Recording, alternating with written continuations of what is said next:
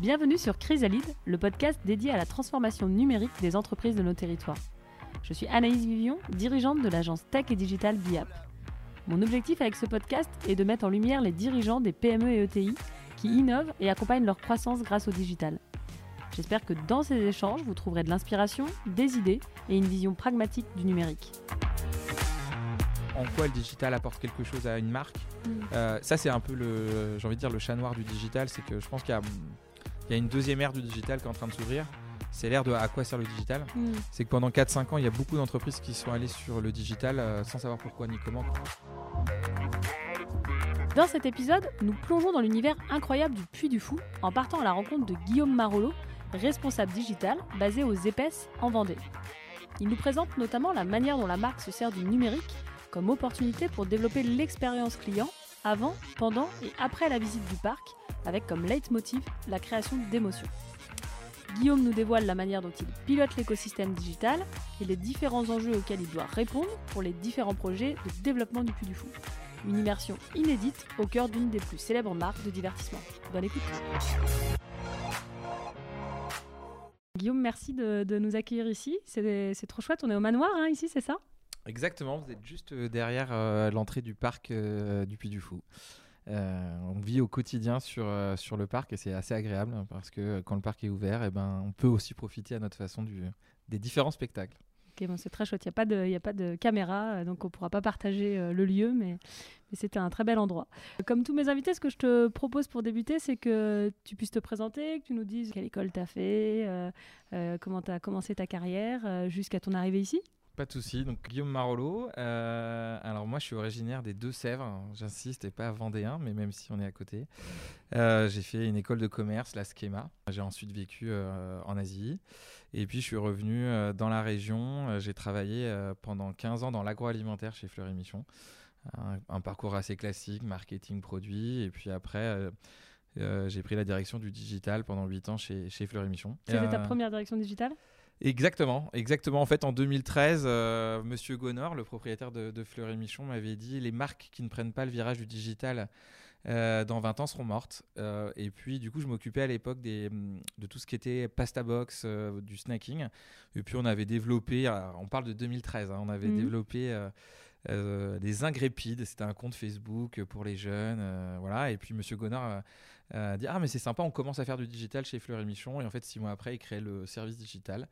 Euh, ils me l'ont proposé et puis on est parti euh, à deux, puis on a fini à 15 sur le digital euh, chez Fleury Michon où on gérait vraiment l'écosystème dans sa globalité, Mhm. les réseaux sociaux, l'achat média, le CRM et puis la relation avec les clients. Ok, donc tu as construit le service quand même. Exactement, j'ai construit, enfin j'ai essayé, hein, euh, j'ai essayé, ça n'a pas toujours été facile. euh, euh, on apprend aussi souvent de ses erreurs, mais le digital, c'est, moi je dis souvent, c'est du, bon sens. Et c'est surtout d'écouter les clients. Je pense que par le passé, en fait, avec le marketing de masse, on a voulu créer des besoins, alors qu'en fait, les besoins, il faut juste les écouter et les entendre. Hmm. Et donc, c'est un, un peu comme ça que j'ai- j'ai avancé mes pions, entre guillemets, euh, au digital chez, chez Fleury Michon. Bon, ça faisait 8 ans que j'étais chez Fleury Michon, donc je connaissais très bien les produits et les clients, euh, parce que le marketing, euh, on était les spécialistes d'analyser les cibles. Et puis quand j'ai basculé dans le digital, je pensais connaître mes cibles, mais en fait on m'a expliqué que c'était plus des cibles en digital, mais c'était des personas. Euh, c'était plus des tranches d'âge, mais c'était des intérêts. Euh, et, et du coup ça a un peu changé, mais ça m'a aussi changé la façon de faire du marketing.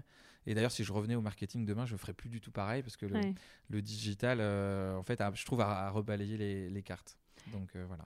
Ouais, chouette, une belle expérience. Et du coup, bah, comment t'es arrivé ici? Et du coup, le Puy du Fou, euh, bah, ça faisait 15 ans euh, que j'étais dans l'agroalimentaire. Euh, J'avais envie de changer.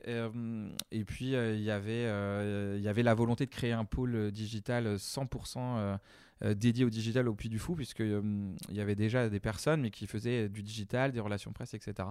J'ai trouvé le, le défi assez intéressant de dire comment on digitalise le parc, mais surtout l'expérience, en fait. Euh, et puis, il y avait cette dimension internationale qui m'intéressait. Et puis ce côté faire plaisir euh, aux visiteurs qui était différent. Je dis pas qu'on fait pas plaisir avec une tranche de jambon ou euh, du- un bâtonnet de surimi, euh, mais c'était euh, différent. J'avais besoin de changer et de me lancer des nouveaux défis. Et Donc, pareil, je suis arrivé, il y avait une personne et demie et puis maintenant on est six. et on recrute des nouvelles personnes parce qu'il faut. L'idée, c'est d'internaliser l'ensemble du digital au Puy du Fou, de le structurer et de voir comment le digital peut contribuer euh, à l'image de marque du Puy du Fou, mais aussi à, mieux vendre, euh, à mieux comprendre et à mm. mieux apporter de services à nos visiteurs. Et euh, du coup, tu es arrivé quand exactement? Je suis arrivé en pleine crise du Covid. Je suis arrivé en juillet 2020. D'accord, belle intégration en juillet 2020. Exactement, c'est une super intégration. On est à distance chez soi. Non, je crois que je venais deux jours par semaine. Donc pas simple en fait de s'intégrer dans cette période, mais comme beaucoup de gens, mm. voilà je, du coup, j'ai, euh, je me suis dit, en fait, euh, si je fais pas mon expérience terrain, je ne vais pas comprendre euh, le Puy du Fou. Donc, mes trois premières semaines ont surtout été tournées vers comprendre les spectacles, comprendre les métiers. Donc, pendant un mois, j'ai été une journée placeur, une journée à vendre des menus dans les restos, euh, euh, j'ai fait les spectacles en coulisses pour les comprendre. Ok. en fait, finalement, une intégration plutôt sympa. Ouais, une intégration assez sympa. Euh, assez sympa. Je, on faisait pareil avant chez Fleury Michon sur les lignes. Alors, c'est plus, c'est plus compliqué. Hein, on est dans des, dans, on travaille à 4 degrés, etc. là, c'est vrai que c'est assez sympa. Après, il y, y, a une vraie exigence parce que le Puy du Fou est euh, vraiment, le, driver numéro un, c'est la satisfaction euh, visiteur. Donc, euh, comment les aider, comment leur apporter du mm. service, du sourire. Donc, c'est vrai que c'est pas parce qu'on est en vacances sur un parc de loisirs que c'est plus cool. Au contraire, il y a une exigence qui est, qui qui est, tout aussi importante. Euh, hmm, je comprends. Et alors, du coup, parce qu'il y a plein de monde qui connaît le Puy du Fou, mais, mais en fait, quand on commence à creuser, on se rend compte qu'il y a plein de choses au Puy du Fou. Est-ce que tu, tu, peux nous, nous présenter le Puy du Fou? Alors, le Puy du Fou euh, et on va dire ses, ses, produits ou ses expériences avec euh, le parc, la cinécénie et les projets un petit peu connexes? Alors, effectivement, il y a plein de choses. Même moi, un an et demi après, je J'apprends encore des choses tous les jours euh, sur, le Puy du Fou. Le Puy du Fou, en fait, à l'origine, hein, c'est donc euh, une association euh, avec Philippe Devilliers qui a créé un spectacle, donc la fameuse Cinécénie, le spectacle emblématique du, du Puy du Fou, dans les années 77-78. et puis, rapidement, en fait, dix ans après, il y a le parc qui est arrivé. Et donc, du coup, en France, à côté de la Cinécénie, puisque c'est vraiment juste à côté, on a, on a le, parc. Euh, le parc a, qui a, grandi petit à petit à raison de euh, une nouvelle, euh, un nouveau spectacle tous les deux ans à peu près. et puis le Puy du Fou, il y a 4-5 ans, j'imagine, a décidé de partir à l'international. Donc la volonté de Nicolas Devilliers, c'est d'avoir 5 parcs en 2030. donc là, on a, on a lancé Puy du Fou Espagne. Alors on a fait le, la cinécénie espagnol qui s'appelle El Sueño de Toledo, euh, qui a été lancé en 2020. Mhm. Et le parc euh, Puy du Fou Espagna euh, a ouvert en mars 2021. donc on a dupliqué en fait le, modèle, du Puy du Fou en Espagne. On a d'autres projets d'ouverture de, de parcs dans d'autres dans d'autres pays et continents. Et puis après il y a eu cette volonté stratégique en fait de diversifier le, chiffre d'affaires de, la marque mm, Puy du Fou. Donc il y, a, un autre projet euh, connu maintenant en, Asie qui s'appelle Saga.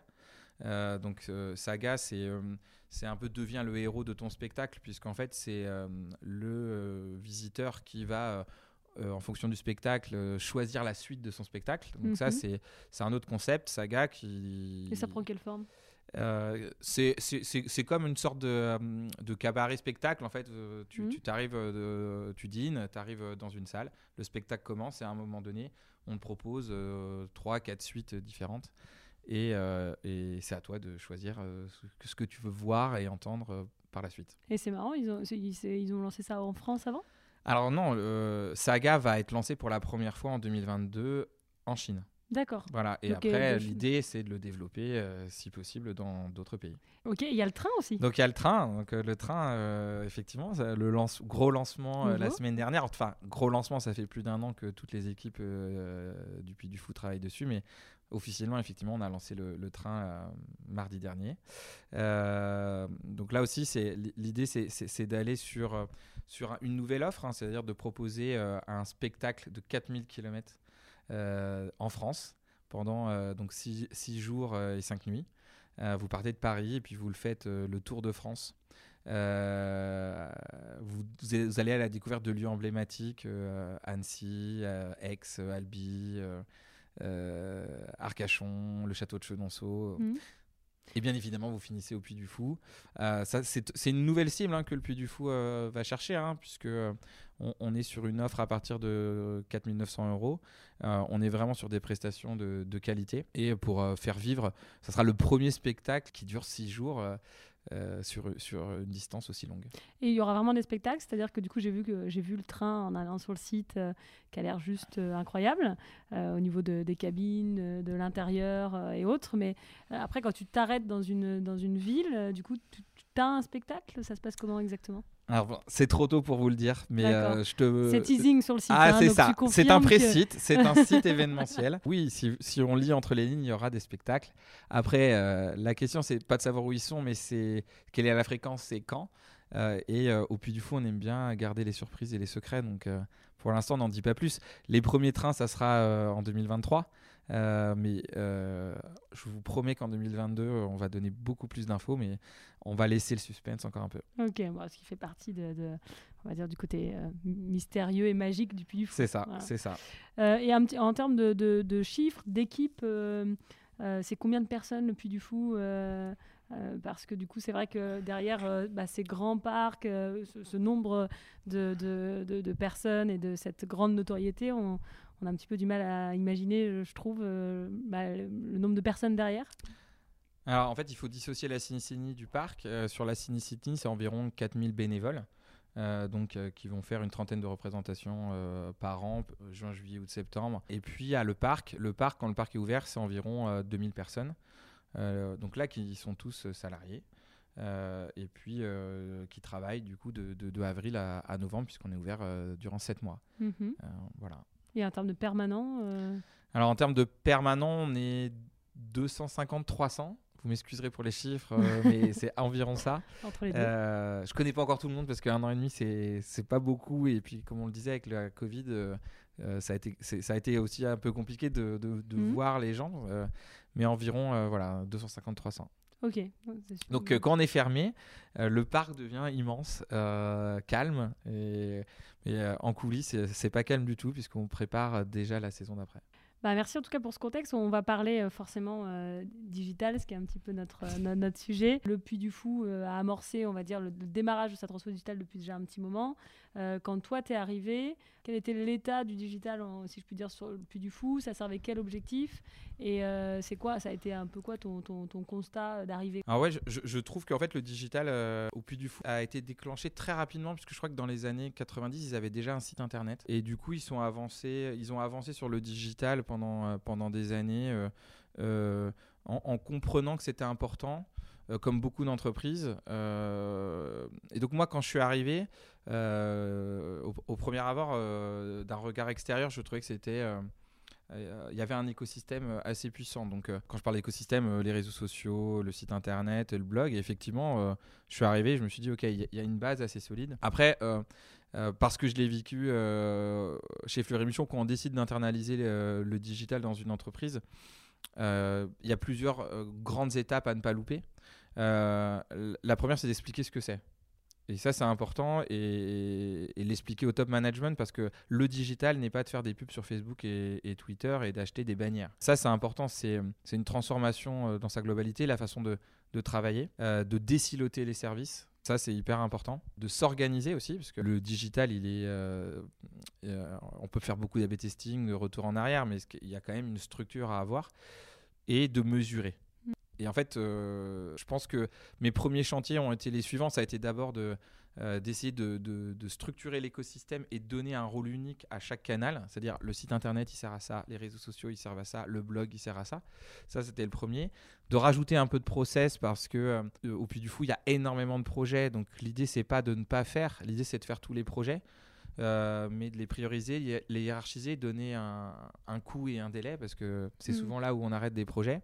Et là, c'est vrai que tous les projets arrivaient, donc on a mis en place un process euh, simple, hein, écriture de brief, euh, pourquoi on le fait, est-ce que c'est utile. Euh, parce que l'erreur du digital, je pense souvent, c'est qu'on est attiré par les outils, mais on ne sait pas ce qu'on va en faire. Hmm.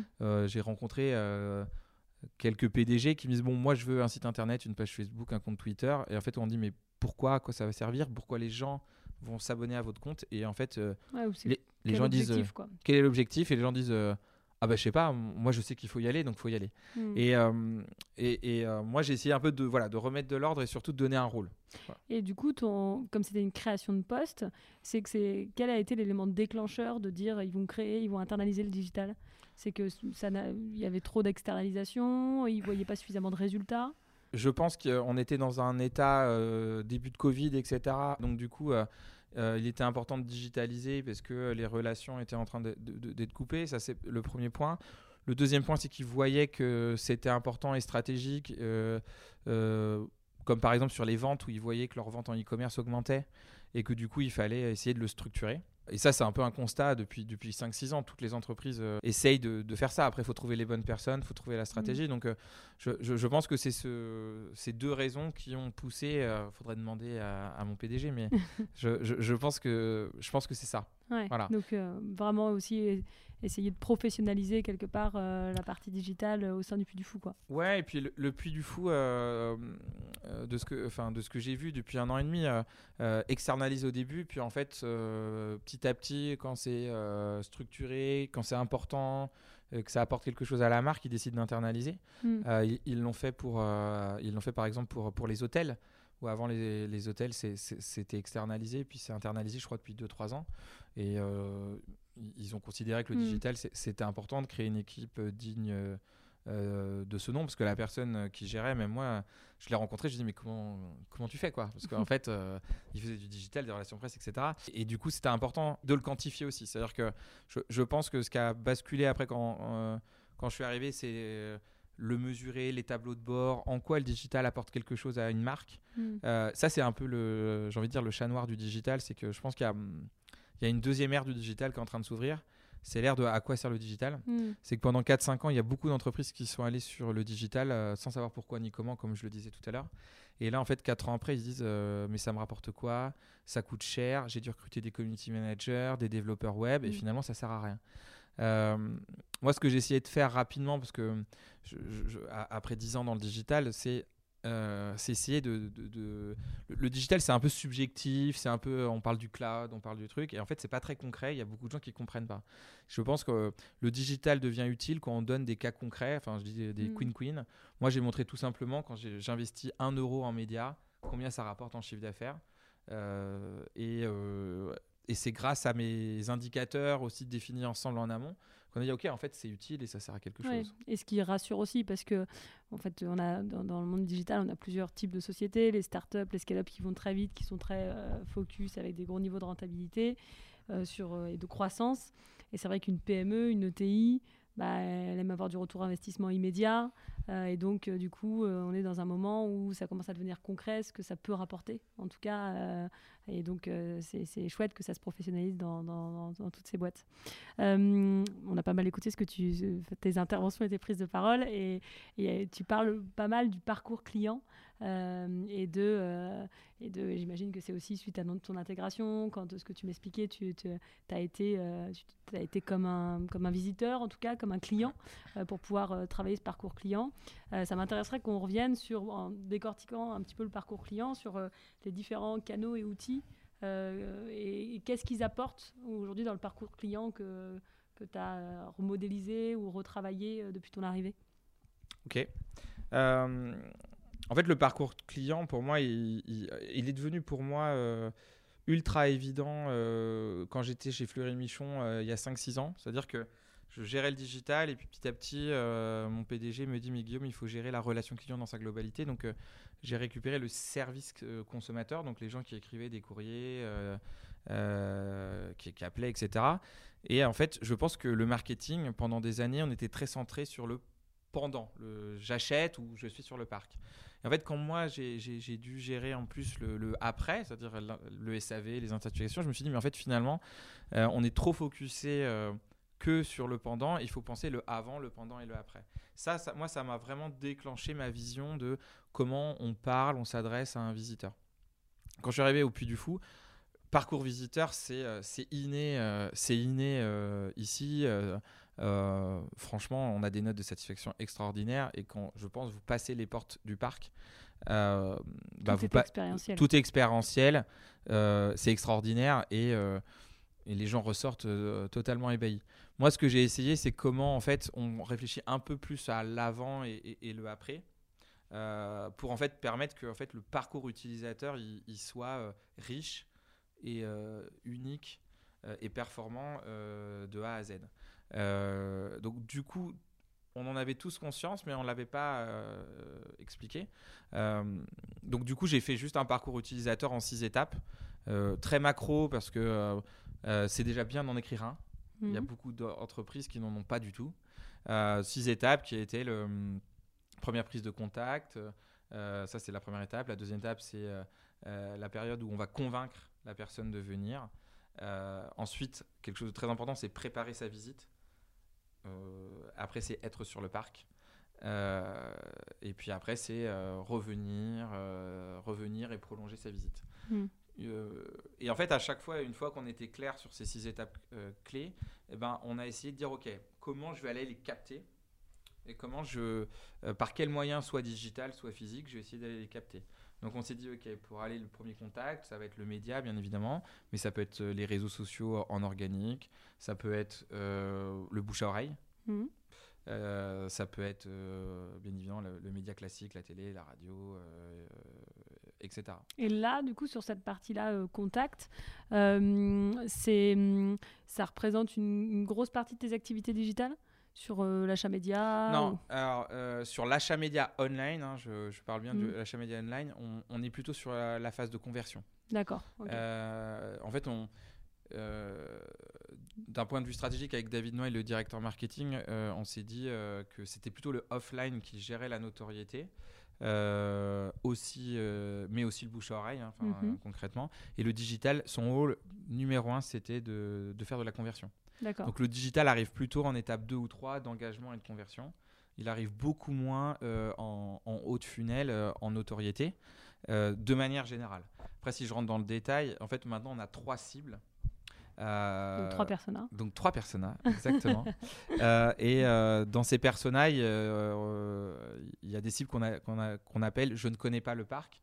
Je ne connais pas le parc, ça veut dire je ne suis jamais venu et j'ai pas, j'ai pas la bonne image du Puy du Fou. La bonne image du Puy du Fou, ça veut dire c'est loin, c'est cher, c'est pas pour les enfants, etc. Alors, c'est, c'est, ce personnage-là, on met des budgets plus importants sur la notoriété. En fait, euh, pour les faire venir, ben faut qu'ils comprennent le concept euh, du Puy du Fou qui est, singulier parce qu'en fait on est on est classé dans les parcs d'attractions mais on est tous sauf un parc d'attractions.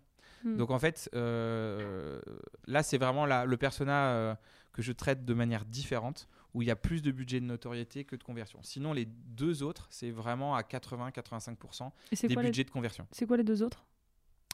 Alors, les deux autres, c'est la cible je connais. Euh, et euh, après, on a un distinguo entre moins de deux heures et plus de deux heures. C'est-à-dire qu'il va rester plus de deux heures? Non, pardon, moins de deux, euh, je connais, ils, vivent à moins de deux heures du parc. D'accord. Sinon, et, l'autre type, c'est je connais à plus de deux heures du parc. Pourquoi? Parce que, euh, en fait, on a vraiment un noyau très dur ancré euh, ici. Donc des gens qui, vivent ici, qui prennent nos passes annuelles et qui reviennent tous les ans. Et on est aussi sur la côte atlantique et donc tous ceux qui viennent en vacances. Hmm. Et donc du coup, ces gens, ils ont des intérêts et des envies différentes. Euh, des gens qui sont à plus de deux heures, parce que ceux qui sont à plus de deux heures, déjà, concrètement, il bah, faut trouver un transport supplémentaire pour venir. Euh, ils peuvent venir un peu plus longtemps. Donc du coup, on a vraiment vu des différences de comportement. Tu as, le côté hébergement, j'imagine, qui est plus Exactement, hébergement, même si on a nos hôtels euh, sur le parc, mais qui sont très vite remplis. mais du coup, il y avait vraiment des comportements dans la durée, dans les envies. Euh, dans la taille du foyer qui était, qui, était totalement différente. donc tu vois, ça faisait partie d'une de mes questions de dire est-ce que euh, as, euh, tu, travailles sur une typologie de cible avec voilà parce que finalement tout le monde peut être peut être une cible du parc les grands-parents les parents les enfants et donc en fait c'est plutôt cette, cette, ce découpage là que vous avez opéré quoi alors en fait on est vraiment d'abord sur les centres d'intérêt euh, vraiment, j'y tiens beaucoup parce que je, je, les tranches d'âge, c'est bien, mais en fait, euh, on peut être curieux de 7 à 77 ans.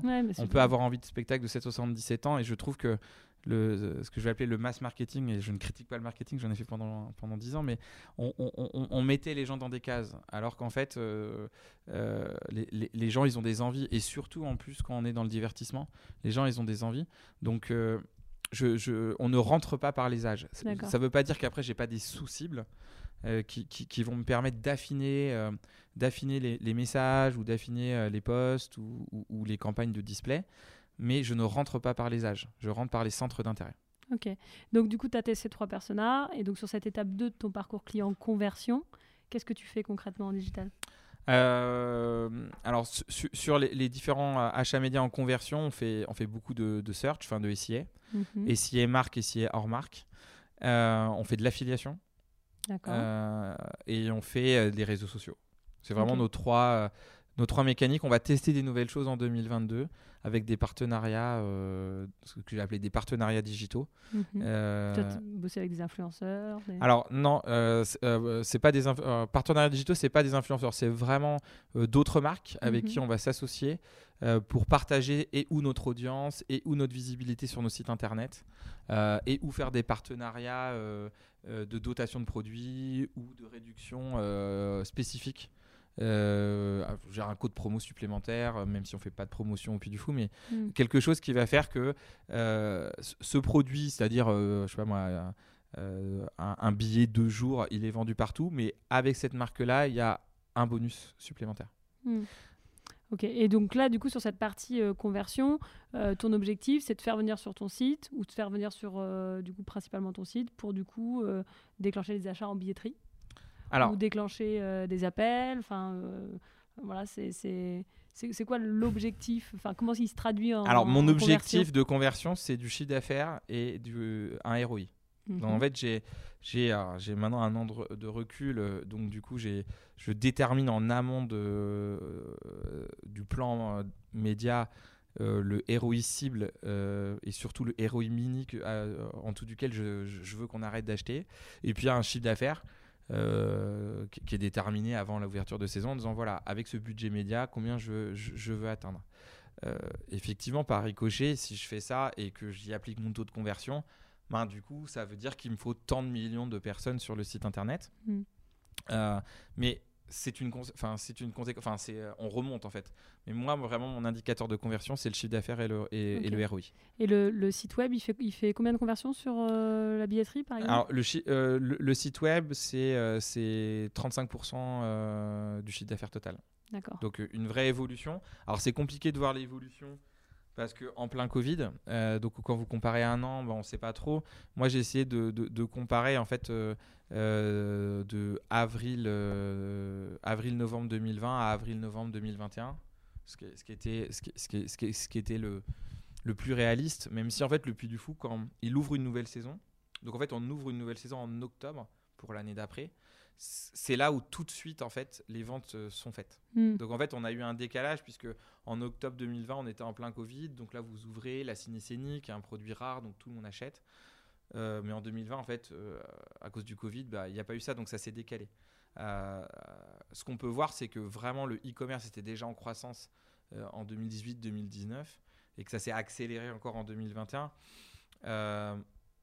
je pense dû au Covid, euh, aux pratiques euh, tout simplement des Français qui, euh, qui, qui, veulent, qui, achètent de plus en plus quoi. et mm. qui évoluent. maintenant, mesurer l'impact intrinsèque de la stratégie média, voilà, je, je, préfère être honnête et dire je peux pas encore l'affirmer, je sais mm. qu'elle est en croissance. Ce qui sera important, ce sera l'année prochaine parce qu'on a un, très très gros sujet de refonte de, de notre site e-commerce. Euh, et du coup, c'est là où on verra, j'espère, les, les, fruits de la stratégie de conversion en ligne. Ok, donc euh, hyper intéressant. Donc, euh, étape conversion. Ça y est, ils ont leur billet. Et après, ils passent à l'étape parc, quoi. C'est ça, donc ils vont sur le parc. ah non, ils préparent leur visite. Ils préparent leur visite, pardon, tu vois, j'ai oublié une étape. Donc ils préparent leur visite. Et, mais, mais ils préparent leur visite. Et en fait, elle est hyper importante parce que c'est, c'est, je pense, l'étape que, qu'il faut bien travailler actuellement sur notre site internet, euh, du coup on y réfléchit, c'est euh, on a des infos pour préparer sa visite, comment venir, télécharger l'appli, etc. Mais ces informations ne sont pas réunies à un seul et même endroit. Ok, donc tu essaies de retravailler l'expérience. Voilà, on essaie de, de, de, En fait, ce qui, ce qui, ce qui est important, euh, vraiment, je pense, ma, la prochaine étape sur, sur, le, sur, sur le parcours utilisateur, c'est on a déterminé nos six étapes. Et ce qu'il faut travailler, c'est les ponts entre les étapes. Souvent, on, on oublie un peu ça, c'est on fait nos étapes. Hmm. Et après, on espère que la personne va y aller. Euh, c'est pas aussi simple que ça. Donc, euh, euh, je peux pas vous dire ce qu'on fait encore parce qu'on est en train d'y réfléchir, mais tu mets une attention particulière sur cette étape. En, en fait, il faut, il faut fluidifier le passage d'étape à étape. Hmm. comme en fait dans le parc de, spectacle à spectacle et donc du coup c'est ça qui fait la différence en fait tout le monde va être capable d'à peu près dire il y y a, x étapes je pense que la vraie force d'une marque et d'une stratégie expérientiel, c'est de travailler les ponts. Hmm. Qu'est-ce qu'on va, qu'est-ce qu'on va proposer pour passer facilement euh, être fluide, ça soit rapide, ça soit inné. Euh, et c'est ça qui fera la oui, parce que là, aujourd'hui, quand tu réserves ton billet, euh, tu as, une palette d'outils pour les aider à préparer leur, bah, leur, leur, séjour. Hmm. mais mais aujourd'hui, l'expérience, peut-être que tout le monde n'arrive pas à accéder à tous ces outils. C'est plus, ils vont chercher, ils les trouvent et du coup, ils préparent leur séjour.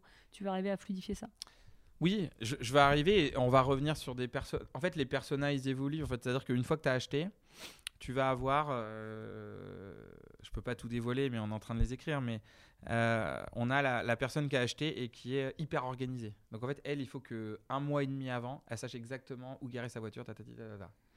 Tu vas avoir une autre personne qui lui est désorganisée totalement et qui la veille va dire ah, en fait, je vais au puits du fou. Attends, il faut que je fasse ci, ça, ci, ça, ça, etc., etc. Et en fait, c'est là où, où, la différence euh, va se faire. C'est, moi, je dis souvent, en fait, nos visiteurs, c'est plein d'archipels, en fait. Il y a, y a mm. plein d'intérêts et de demandes et d'attentions différentes. Nous, c'est à nous de les identifier et c'est à nous de personnaliser. Euh, ben, en fait euh, l'étape d'après en fonction de ce qu'ils ont envie on, est en train de se doter d'un CRM et du coup ça va aussi aider demain mm. mais le CRM il est après visite et l'idée, c'est comment en avant-visite, c'est-à-dire euh, quand ils préparent, on arrive à, être, à, vraiment personnaliser, euh, personnaliser le parcours. Je, pense vraiment que le, mass marketing, pourtant j'arrive de là, il, va encore exister, mais il est mort et, et les, nouveaux les nouveaux success stories euh, du marketing, c'est parce qu'on rentre par la personnalisation, la customisation, mm. avant d'aller taper euh, énormément euh, de visiteurs ou de clients. Oui, ça fait partie des gros, de toute façon, des gros sujets. De, c'est des gros sujets. Hein. Et d'ailleurs, enfin, quand on voit la baisse de, de, puissance des, des, grands hyper, les, grandes marques historiques qui, qui, qui, vont pas bien, c'est parce que ils n'arrivent pas à faire leur mutation et, ils ont besoin du volume en fait. Eux, ils ont mm. besoin du volume pour vivre. Euh, moi, je dis souvent qu'il faut parler de ce qu'on appelle de masse de marge et que euh, comme ils n'arrivent pas à changer leur, leur, leur, euh, leur modèle économique, bah, qu'est-ce qu'ils font? Ils, rajoutent, ils rachètent des petites startups ou des petites mhm. entreprises, ils créent une autre marque à côté et on a l'impression qu'ils se sont transformés et qu'ils font plus de mass marketing. Voilà. Nous, on doit réussir à, je, je pense, à, à, allier les deux. Et donc ça veut dire que dans cette étape de, de, préparation, euh, tu pourras demain, enfin peut-être que tu peux déjà réserver ton restaurant, euh, préparer tes, le parcours que tu, que tu veux faire euh, et autres. En fait, actuellement, tu peux réserver ton restaurant que par téléphone. Mais effectivement, dans, on, a, on est en réflexion que en, en, un clic ou deux ou trois, tu puisses tout faire sans qu'on te l'impose. ça aussi, c'est il y a des tunnels de vente où euh, tu es obligé de passer étape par étape et en fait au bout de 15 minutes tu n'as toujours pas fini ton tunnel. Mmh, euh, c'est pas notre volonté euh, c'est pas notre volonté. on est vraiment en train d'écrire les parcours en ce moment et puis les étapes clés. mais l'idée c'est que ça soit rapide, fluide, en un minimum de mmh. clics. Moi je suis à la je suis, un chasseur de clics. moins il y a de clics, mieux je me porte. Donc il faudra vraiment se poser la question euh, de est-ce que cette étape est utile, est-ce qu'elle est obligatoire, est-ce qu'elle est facultative? Et moi je dis souvent, il faut gérer les 20-80, il faut pas, euh, faut pas gérer euh, tout le monde. hélas, en fait tu le feras après, parce que sinon on n'y arrive pas, et c'est là où on complexifie. En fait, on veut faire plaisir, à vouloir faire plaisir à 100%, mais en fait, au final, c'est destructeur, parce qu'à vouloir mettre des règles, ben les, les 80%, mais même eux aussi sont déçus. Donc c'est c'est vraiment un juste équilibre qu'il faut trouver. C'est pas toujours facile. Euh, chez Fleury Mission, je l'ai vécu et au Puy du Fou aussi. Parce qu'en fait, on veut forcément, on veut toujours satisfaire tout le mm. monde. Euh, Mais c'est toujours euh, qu'est-ce qui, qu'est-ce qui rapportera le plus de valeur pour l'utilisateur et pour aussi les objectifs servis. Oui. Mm. c'est juste le mot rapporter. C'est pas que rapporter d'un point de vue argent. Enfin, je... bénéfice utilisateur. Exactement, mm. bénéfice utilisateur. Et c'est ça qui est important. C'est on, on, on, peut être, on peut être très fort, moi le premier, à créer des services que, dont personne ne veut. Euh, et, souvent, d'ailleurs, euh, euh, on peut me demander ah, tiens, tu peux mettre ça sur le site, ça, ça, ça, ça, ça. Et je, reviens sur ce que je disais, mais c'est à quoi ça sert, mm. à qui ça sert? Et, c'est ça qui va nous driver. En fait, moi, je rêve à la fin chez Fleury, je, disais est-ce qu'on a encore besoin de chefs de produits? Où en fait finalement euh, c'est nos visiteurs et, nos clients qui sont nos chefs de produits. C'est-à-dire qu'on nous a appris en école de commerce hein, euh, euh, c'est quoi les 4P, les 5P, je crois qu'on est rendu au 7P, c'est comme les lames de rasoir, on rajoute des P pour faire, du, pour faire de la stratégie du marketing, mais, mais finalement en fait c'est peut-être aux visiteurs de, de, de, créer leurs produits. Mmh. Alors ça dépend des, ça, ça dépend, vraiment ça dépend des produits, puisque au Puy du Fou, par exemple, euh, moi, voilà, j'étais arrivé aussi avec c'est quoi mes 5P, mes 6P, mes, mes strats, etc. Puis David Noy, le, directeur marketing, un jour, euh, on parle de marketing et il me dit Mais nous, en fait, on ne fait pas d'études. Euh, et au Puy du Fou, on ne fait pas d'études mm. marketing. Ah bon? J'ai dit Mais pourquoi? En fait, il, il m'explique que la magie en fait, du Puy du Fou, c'est que le visiteur ne s'attend pas au spectacle, ne s'attend pas à ce qui va se passer. Et, du coup, c'est pour ça que les gens adorent. C'est-à-dire que. ils sont surpris, quoi. Ils sont hyper surpris. Et c'est pas. Le spectacle. Euh, euh, n'est pas issu de réflexion de visiteurs qui disent tiens j'aimerais bien avoir ce spectacle là mm. et donc le Puy du Fou le fait et c'est ça où je trouve que le modèle est unique et, incroyable et du coup ça, ça, ça rechange totalement le marketing classique c'est que le Puy du Fou euh, est un immense succès parce qu'en fait il ne fait pas de marketing euh, à proprement, parler. Et du coup, je fais une discrétion par rapport au parcours euh, avant qu'on aille sur euh, la prochaine étape. Mais tu parles quelque part de, de la démarche où s'il y avait plus de chef de produit, on partirait plus des besoins des, utilisateurs. Est-ce que comment tu, est-ce que toi tu utilises des méthodes de focus group, des interviews utilisateurs pour challenger tes choix? Alors oui, j'en utilisais. ici, au Puy du Fou, on, on, ne le fait pas. Euh, par contre, on va, poser des, questions sur le parc. Euh, on, a, on, a revu totalement l'application mobile euh, en 2021. et bah, pour commencer le, le projet, on a lu toutes les enquêtes de satisfaction de l'année 2020, premièrement.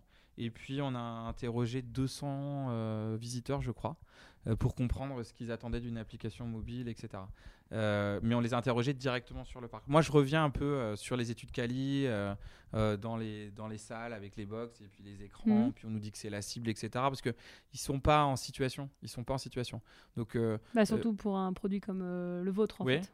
Mais, mais, même, mais, même, mais même si ce n'était pas le plus du fou, c'est-à-dire qu'à un moment donné, j'ai fait plein d'études Cali sur, sur le, le, plat de cuisine, le plat cuisiné de demain.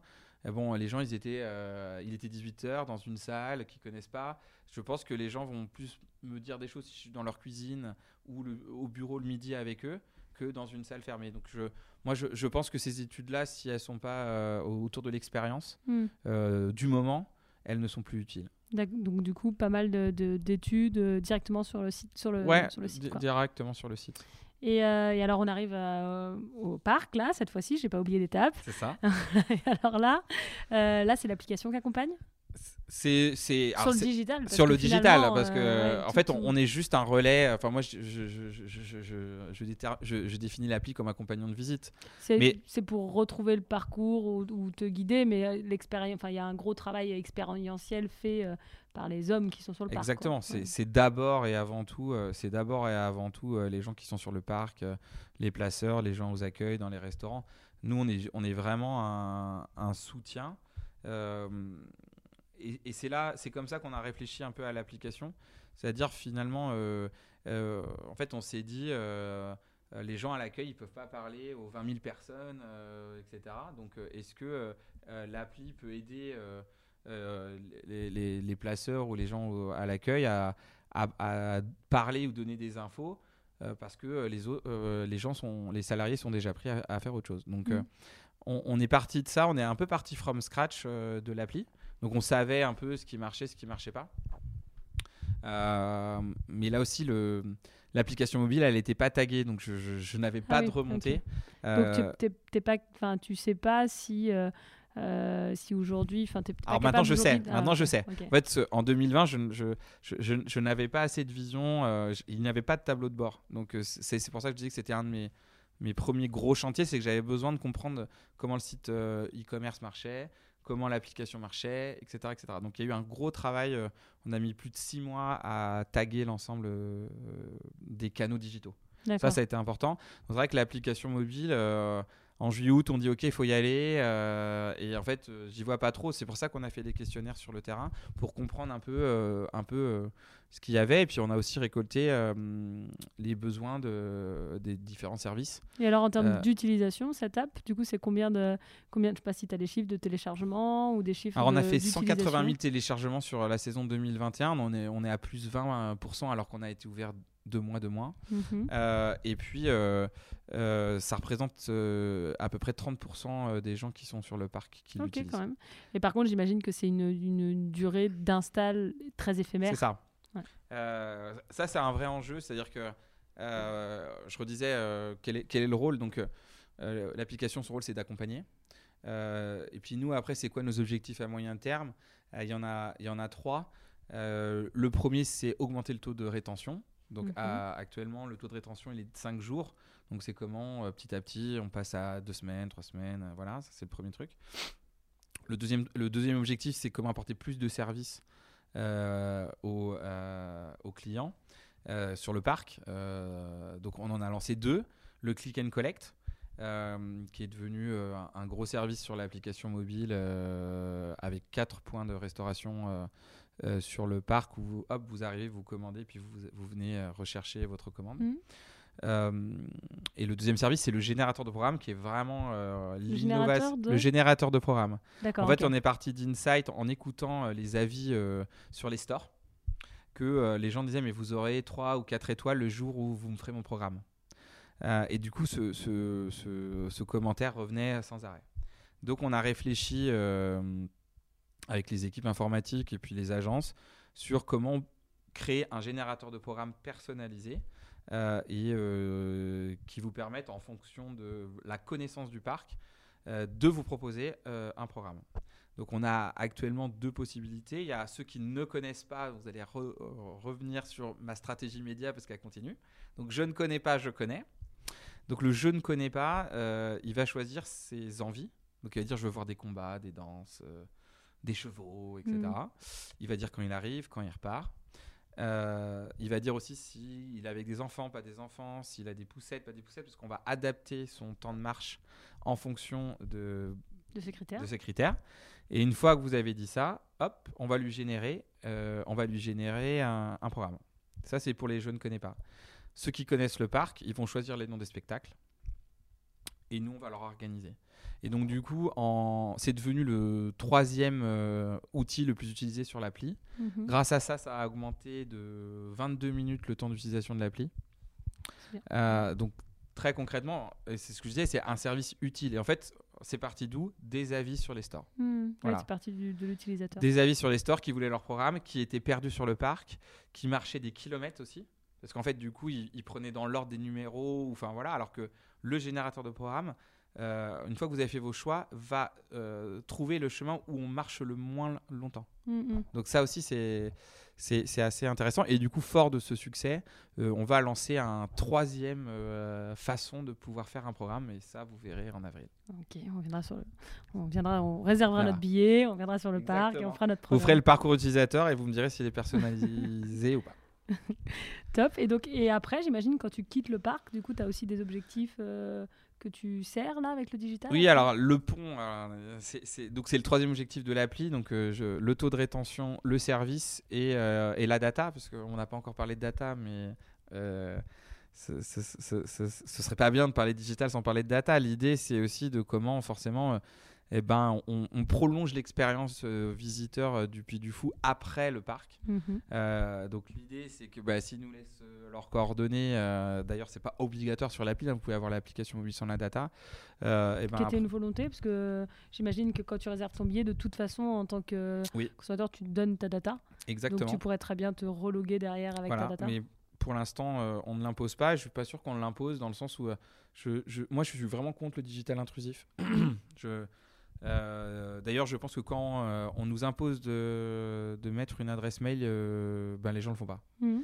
Et, et- et là aussi, quand je reparlais de bon sens, c'est que forcer les gens à donner un- son adresse mail ou son numéro de téléphone, mais en fait, vous croyez que ça va marcher, mais à l'inverse, je pense que c'est vous, vous perdez deux points de satisfaction parce que du coup, on n'a pas imposé ça. Donc non, c'est libre. Donc effectivement, ceux qui n'achètent pas en euh, ceux qui n'achètent pas en e-commerce, enfin sur le site internet, on n'a pas forcément leur data et on leur réclame pas. D'accord, donc ça Euh. veut dire qu'après, tu peux quand même poursuivre l'expérience, parce que de toute façon, tu as quand même les coordonnées de la personne qui a acheté. Tu Euh, pousses des mails, tu... ou tu Oui, s'il a laissé son adresse mail, Ouais. mais s'il l'a pas, euh, je disais c'est tranquille. 35%, donc Ouais. on l'a pas pour les 65 euh, pour Ok. l'instant. Non, donc prolonger sa visite, ben, ça a été une des innovations 2021 aussi. C'est on a lancé la boutique en ligne du Puy du Fou. Euh, qui est organisée euh, par spectacle aussi. hein. donc on, a, on s'est dit, voilà, finalement, on a, on a 12 grands univers emblématiques du Puy du Fou. Euh, la boutique en ligne a été lancée début août. Qu'est-ce que tu trouves dans la boutique en ligne? tu trouves tout ce que tu peux et veux mettre sous ton sapin dans, dans, dans 10 jours. Ok, on est à la bonne temporalité. Voilà, exactement. Non, tu, tu trouves aussi bien des costumes, des peluches, des épées, euh, de nombreux livres, euh, aussi de la nourriture euh, locale et vendéenne, parce que plus de 50% des produits sont euh, fabriqués en Vendée ou en France. Euh, on avait vraiment voulu euh, faire. On a, on a 450 produits sur la boutique en ligne. Quand sur nos boutiques physiques, euh, je crois que c'est c'est- c'est 3000 euh, ah oui, d'accord. facilement. Tu as fait une sélection. Donc on a fait vraiment une sélection made in France, made in Vendée. Euh, moi j'y crois énormément. voilà, pour l'instant on peut pas tout faire, mais c'est c'est- la, la volonté, c'est c'est- la volonté, c'est d'y aller.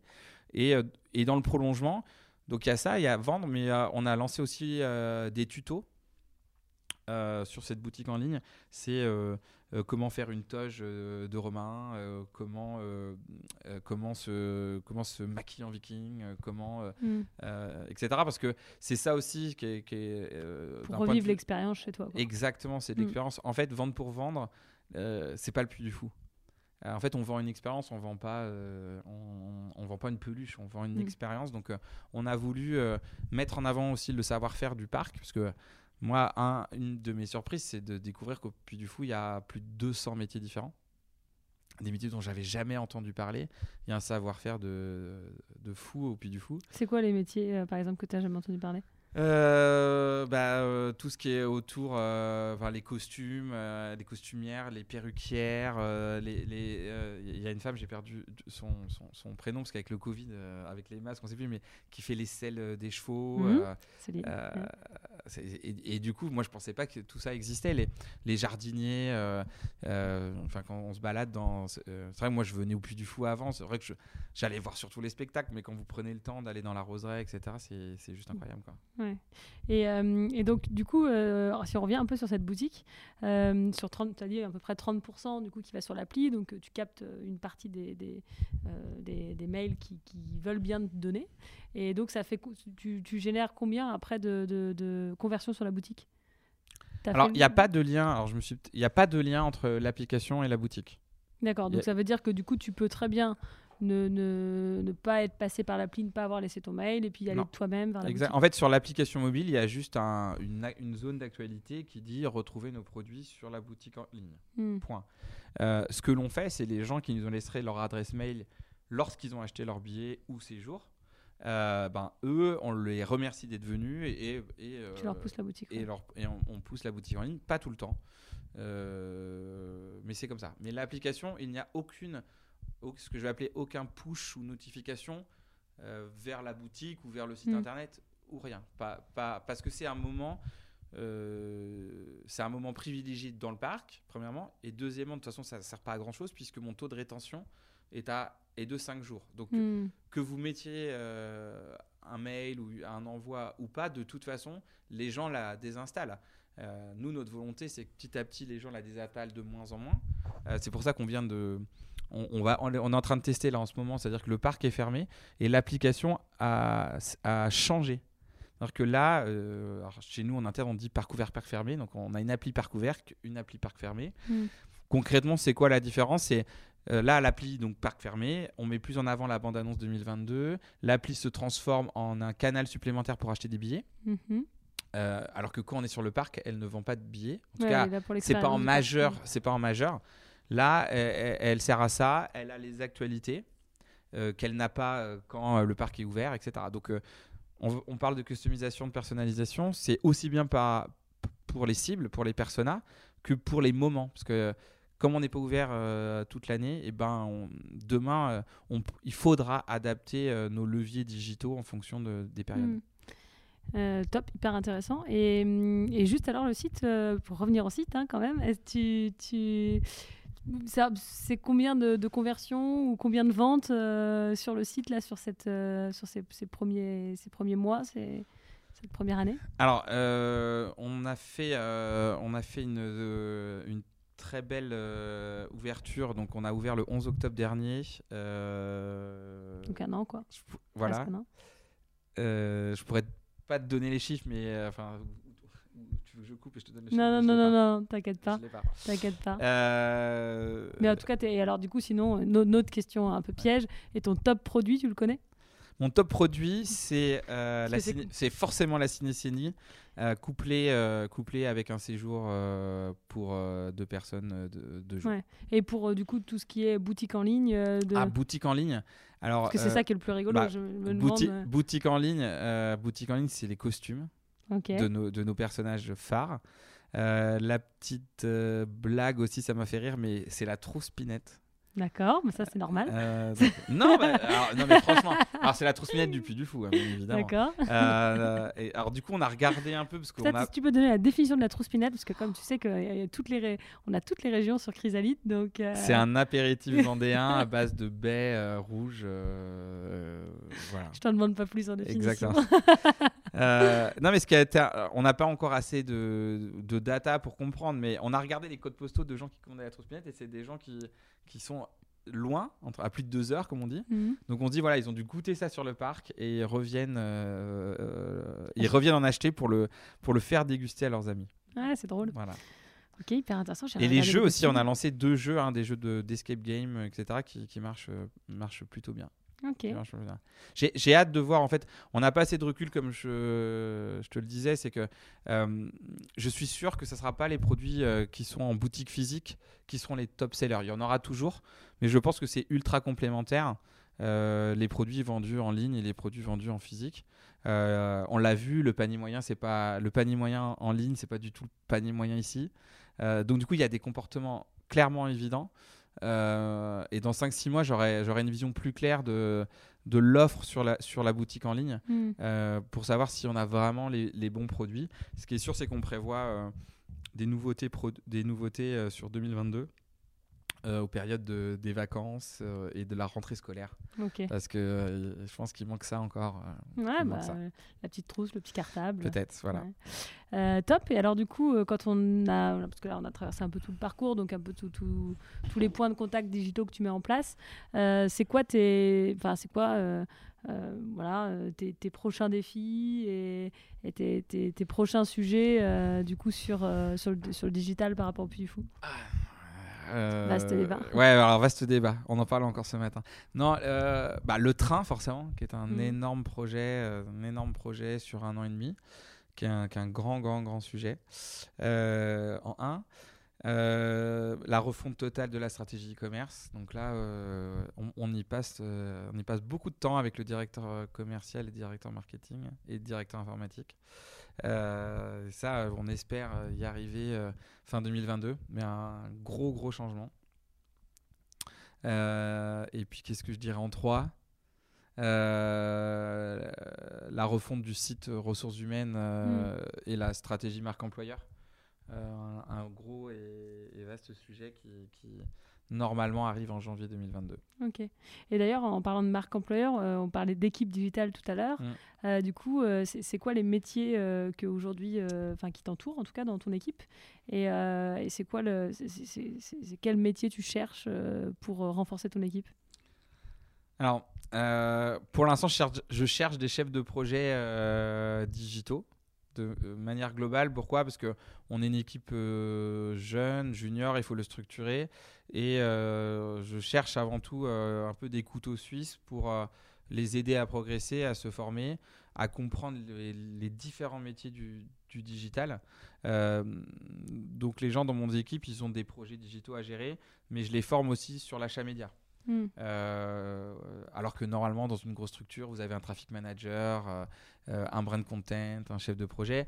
Moi, j'en suis pas à ce stade-là. Je, voilà, je suis arrivé il y a un an et demi. Je J'essaye de donner euh, les compétences à tout le monde, Un peu transverse. un peu transverse. Euh, je pense que dans un ou deux ans, on se posera la question justement de, spécifier les, métiers, c'est-à-dire est-ce qu'il me faut un traffic manager à 100%, est-ce qu'il me faut deux trois chefs de projet, un brand content, un responsable du SEO, enfin du référencement, etc., etc. Euh, plus j'avance dans mon raisonnement euh, depuis 7 ans dans le digital, plus finalement je ne suis pas sûr que d'avoir des experts métiers, ça soit si bien que ça, parce que d'un, enfin, on revendique que le digital est un écosystème global 360 euh, qui sert, et d'un autre côté, euh, depuis 2-3 ans, on essaye de, de- de- de donner un titre très concret, avec des missions très concrètes euh, aux, aux personnes du digital. Et en fait, moi personnellement, je pense que de plus en plus, en tout cas, c'est une erreur. C'est- Mhm. C'est-à-dire qu'un projet, il est toujours transversal, il est toujours 360. Et tu peux être un très bon traffic manager, c'est-à-dire à faire de l'achat média. Si tu n'as pas des compétences de brand content, de SEO euh, et de chef de projet, puisqu'il faut quand même piloter une agence ou acheteur direct, tu n'y arriveras pas. Donc, euh, je. Donc ta vision de la structuration, c'est quand même des profils plus globaux qui vont pouvoir passer d'une mission peut-être à une autre. Ouais, alors ma vision, elle est, elle est, elle est surtout pas pyramidale, elle est plutôt matricielle, où euh, je pense qu'il faut des experts métiers. C'est-à-dire que Mm. je, euh, ma vision du digital, c'est. On, on est finalement tous un peu des chefs de, de projet, même moi. hein, euh, Mhm. euh, mais par contre, chaque chef de projet aura peut-être une expertise qui. et du coup, on appellera l'expert en fonction du sujet. Et, et je trouve que ce qui est intéressant, c'est que l'expert aura la vision globale et continuera à former les autres euh, et aura souvent un regard neuf. Euh, Mm. Moi, c'est ça que j'aime bien, c'est que je pense que les réflexions euh, assez classiques, euh, pyramidales, etc., c'est qu'à un moment donné, on est tellement dans le projet qu'on n'a plus la prise de recul. Euh, J'aime cette idée d'expert qui arrive et qui repart. Euh, voilà. Oui, c'est un petit peu comme dans les startups avec les squads. Ou... Oui, bah alors euh, voilà, je suis plutôt assez dans ce, dans ce mode de, de, de management et de, et de fonctionnement. Mm. Euh, aussi parce que j'ai vécu en Asie et que euh, en Asie, on t'explique qu'au bout de 2-3 ans, euh, tu changes de métier et t'as pas le choix. Au Japon, c'est vraiment ça. hein. Tu rentres dans une entreprise, au bout de 3 ans, tu étais marketing, tu deviens acheteur, tu sais pas. Moi, moi, je pense que dans nos métiers du marketing digital, quelqu'un qui a plus de 3-4 ans à un même poste, euh, je, suis pas, enfin, je, je pense que ça peut desservir l'entreprise Hmm. euh, parce que du coup, il a plus cette prise de recul, ce regard neuf, et qu'en fait, nous, on a des métiers où on doit apporter des nouvelles idées, des nouvelles façons de travailler, et que je, et même, je pense d'un point de vue personnel pour euh, pour les équipes, c'est bien de changer. Le Mm. problème, c'est que c'est une prise de risque, euh, résistance au changement. Enfin, je vais pas faire un cours de. Et d'ailleurs, si on fait un petit, euh, ce qui était ma prochaine question, c'est une transition parfaite, de dire, bah, voilà, mettre un service euh, digital, euh, c'est dans une, une PME, une ETI, enfin une entreprise comme, comme le Puy du Fou, c'est ça peut toujours créer des, hum, des chamboulements en interne. Comment, comment ça s'est passé au niveau de, de- des équipes Ils comprennent cette entité digitale Ça s'est fait naturellement? Euh, je mentirais si je je dis que ça s'est fait naturellement. Non. Euh, la chance que j'ai, c'est que je l'ai vécu chez Fleury Michon. C'est-à-dire qu'à un moment donné, le digital, c'est transversal. Et en fait, vous arrivez en plein milieu d'une organisation actuelle et vous dites euh, poussez-vous, ça va toucher un peu tout le monde. Parce que Mm. finalement, le, le digital, ça touche le commerce qui devient le e-commerce. Ça touche le digital où on leur dit arrêtez de faire des cibles, vous faites des personas. Ça touche les ressources humaines parce qu'on peut recruter avec du LinkedIn. Ça touche euh, soit les usines, soit le parc parce Mm. que du Donc coup. tu euh, déranges tout le monde au début, quoi. voilà, donc en fait, c'est euh, c'est euh, c'est, euh, beaucoup de pédagogie, à quoi je sers. je ne suis pas là pour prendre votre métier, mais le transformer. c'est pas ça, c'est pas toujours facile et ça n'a pas toujours été facile. Et tu as mis des choses en place, des, des, des, des, webinars, des réunions, des ateliers Alors, on, vient, on vient de lancer les formations du digital et de l'informatique. Ok. Euh, alors, un an et demi après. Enfin, le premier truc que j'ai fait, c'est euh, écrire l'écriture de la stratégie digitale, d'essayer de la partager.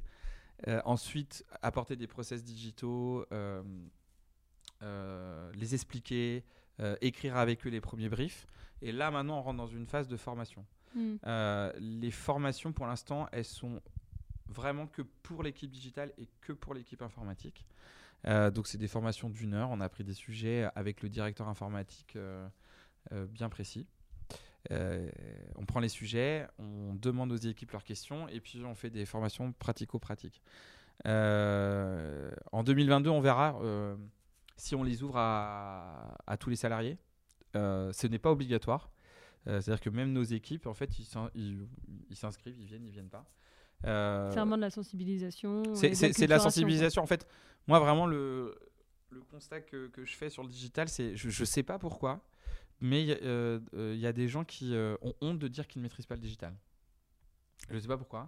Et, et, et, souvent, dans des directions, les gens disent ils parlent du digital, mais c'est pas du tout ça.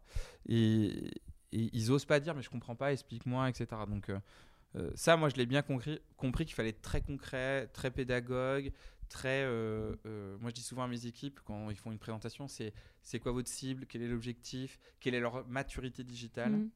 et est-ce qu'ils vont comprendre ce que vous dites avant de savoir ce, dont vous allez parler. Mmh. Et, ça, vraiment, j'essaye de le faire. Alors après, de temps en temps, parce qu'on n'a pas le temps, parce que les timings sont serrés, bah, en fait, on repart dans notre jargon. Mais bon, le jargon digital, il y a un jargon marketing, un jargon, commercial, il y a un jargon partout.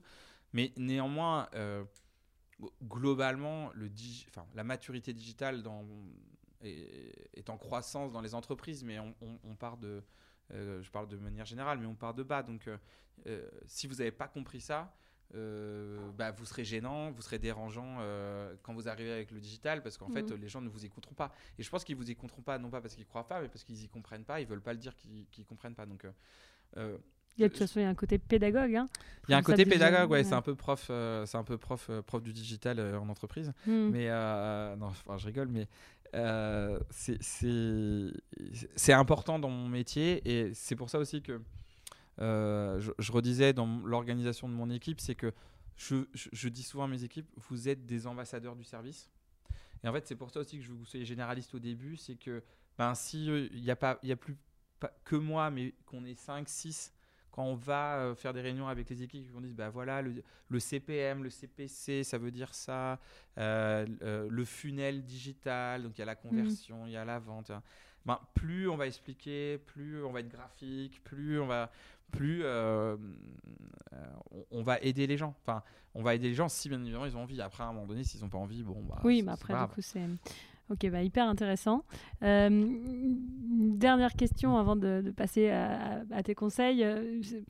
Est-ce que tu as, dans certains invités, notamment qui font aussi du, du, grand public comme toi, je pense aux éditions Dupuis, euh, à Cédric avec qui on a échangé, qui, qui, est dans, qui est dans l'univers de, la bande dessinée.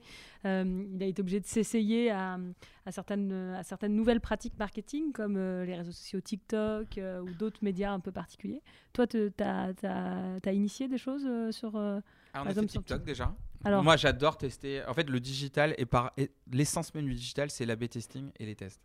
Donc, en fait, chaque année, euh, et du coup, David euh, Noy, était, mon directeur euh, marketing, était d'accord. C'est on a un budget qu'on octroie sur de l'A/B testing.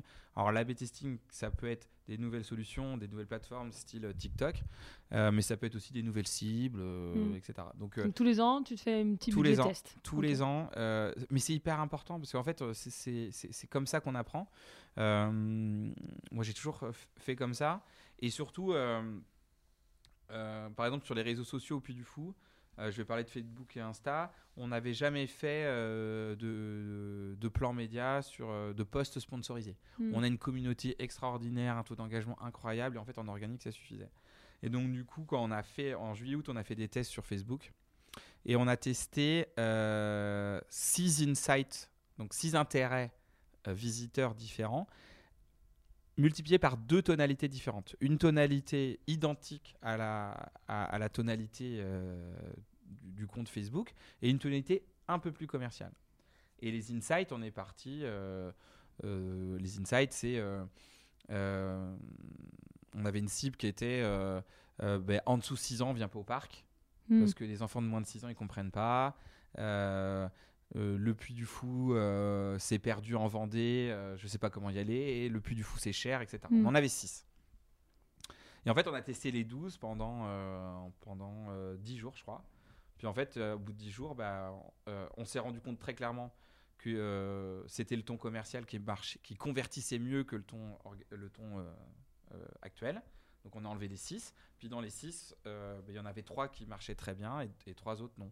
Donc on en a gardé 3. Mhm. Et puis une semaine après, bah, on en a gardé plus que 2. Etc, etc. Et ce qui fait que. Euh, et du coup, maintenant, vous êtes parti sur le sponsor, ça marche bien? Et, et, et, du coup, là, je relance la saison 2022. Et je, euh, en fait, je sais déjà qu'il y a ces deux-là. Et donc, je commence là-dessus. Hmm. et, en fait, une stratégie digitale, ça, en fait, ça s'inscrit dans la durée parce que euh, ce, qui, me fait assez rire euh, sur le digital, c'est que tout est mesurable. Donc vous faites vos plans médias, puis après vous demandez vos bilans euh, à vos agences. Puis du coup, ils vous sortent leur taux de conversion, leur CPM, leur CPC. Puis on leur dit mais c'est bien, c'est pas bien. puis ils disent ah ben on sait pas. Bah, vous avez bien un benchmark. Non, mais les données sont confidentielles, Google les donne pas. Je connais pas les taux de conversion de vos concurrents, etc. Et en fait, on se rend compte rapidement que euh, on peut avoir des panels euh, consommateurs sur, euh, en agroalimentaire. Je sais combien mes, clients y vendent, le taux de réachat. Mais en digital, alors qu'on dit que c'est l'outil par excellence qui est mesurable, on peut pas. Et donc en fait, c'est pour ça que je dis souvent la première année en stratégie plan média, elle va vous servir de base, de T0. Hmm. Elle va vous dire voilà, moi, moi je sais à peu près mon ROI sur des réseaux sociaux, mon ROI sur de l'affiliation, mon ROI sur du search. Donc j'ai une base, ça y est. Donc en fait, mon brief de cette année, l'agence, je leur dis voilà, ça c'est ce que j'ai réalisé l'année dernière. Donc c'est la base, c'est le zéro. Hmm. Et comment on passe, euh, comment on fait plus 5 sur cette base-là? En fait, c'est 2020, euh, si je résume 2020-2021, quand je suis arrivé, ça m'a servi d'avoir un T0. Hmm. Voilà. Ok. Hyper intéressant, merci beaucoup. Euh, du coup, il y a une petite question qu'on pose toujours qui est euh, si, euh, si demain tu, tu, tu croises euh, quelqu'un qui, qui, qui, lance un service digital au sein d'une ou qui est responsable transfo digital au sein d'une PME, une ETI en Vendée, dans les Deux-Sèvres, enfin voilà, qu'est-ce que qu'est-ce que tu lui conseillerais pour bien démarrer? Le premier conseil, c'est as-tu bien compris ce que voulait ton PDG Ok. Parce que souvent le PDG, il veut euh, un site internet, une page Facebook, euh, je l'ai déjà dit, un compte Twitter, et c'est pas du digital. Hmm. Donc en fait, pour moi, c'est ce premier conseil. As-tu bien compris ce qu'il ce voulait? Ce qu'il ouais. ce qu'il voulait, quel était l'objectif, l'ambition? Euh, Et dans l'ambition, c'est les moyens humains, les moyens financiers, la stratégie. Vraiment, c'est mon premier conseil que je donnerais. S'il y en avait un à donner, s'il y a un deuxième, c'est après, quelle est la maturité du comité de direction? Parce qu'en fait, si tu n'es pas soutenu par le comité de direction, tu peux faire tout ce que tu veux, tu peux te battre, tu peux, tu peux y aller, ça ne marchera pas. Euh, voilà les deux premiers. Si tu en veux plusieurs, je peux t'en Non, ils sont très bien. C'est des conseils différents en tout cas de, de ce qu'on a pu avoir, donc euh, il, me semble, il me semble très bien et je suis, je suis en phase avec toi. Euh, et alors du coup, si les personnes qui nous écoutent ont des questions, où est-ce qu'on te trouve? Je sais que tu es, bien pris. Donc voilà, si bah, justement de, des, responsables digitaux, euh, des DG nous écoutent et, du coup ont envie d'échanger avec toi ou de te poser des questions, ils te trouvent où? Eh ben, Ils me trouvent sur LinkedIn, mmh. Guillaume euh, Marolo, M-A-R-O-2-L-E-A-U. Euh, et voilà, tout simplement. Voilà, tout simplement, c'est déjà bien. Bah, merci beaucoup en tout cas, Guillaume. C'était un plaisir de, de, rentrer dans cet univers du Puy du Fou, qui est passionnant. Et, et, puis du coup, à bientôt sur Chrysalide alors. À bientôt et n'oubliez pas de faire le parcours utilisateur parce que j'attends votre retour. On va le faire. Merci d'avoir écouté cet épisode jusqu'à la fin. Si vous appréciez le podcast Chrysalide, n'hésitez pas à nous laisser 5 étoiles et à ajouter un commentaire sympa pour nous permettre d'avoir plus de visibilité et d'être mis en avant par votre plateforme préférée. Si vous voulez échanger sur le contenu de cet épisode, vous pouvez nous contacter sur nos réseaux, nous répondons à tous les messages. Enfin, si vous cherchez une agence pour vous accompagner dans votre transformation digitale, les équipes de BIAP se feront un plaisir de vous répondre. À bientôt!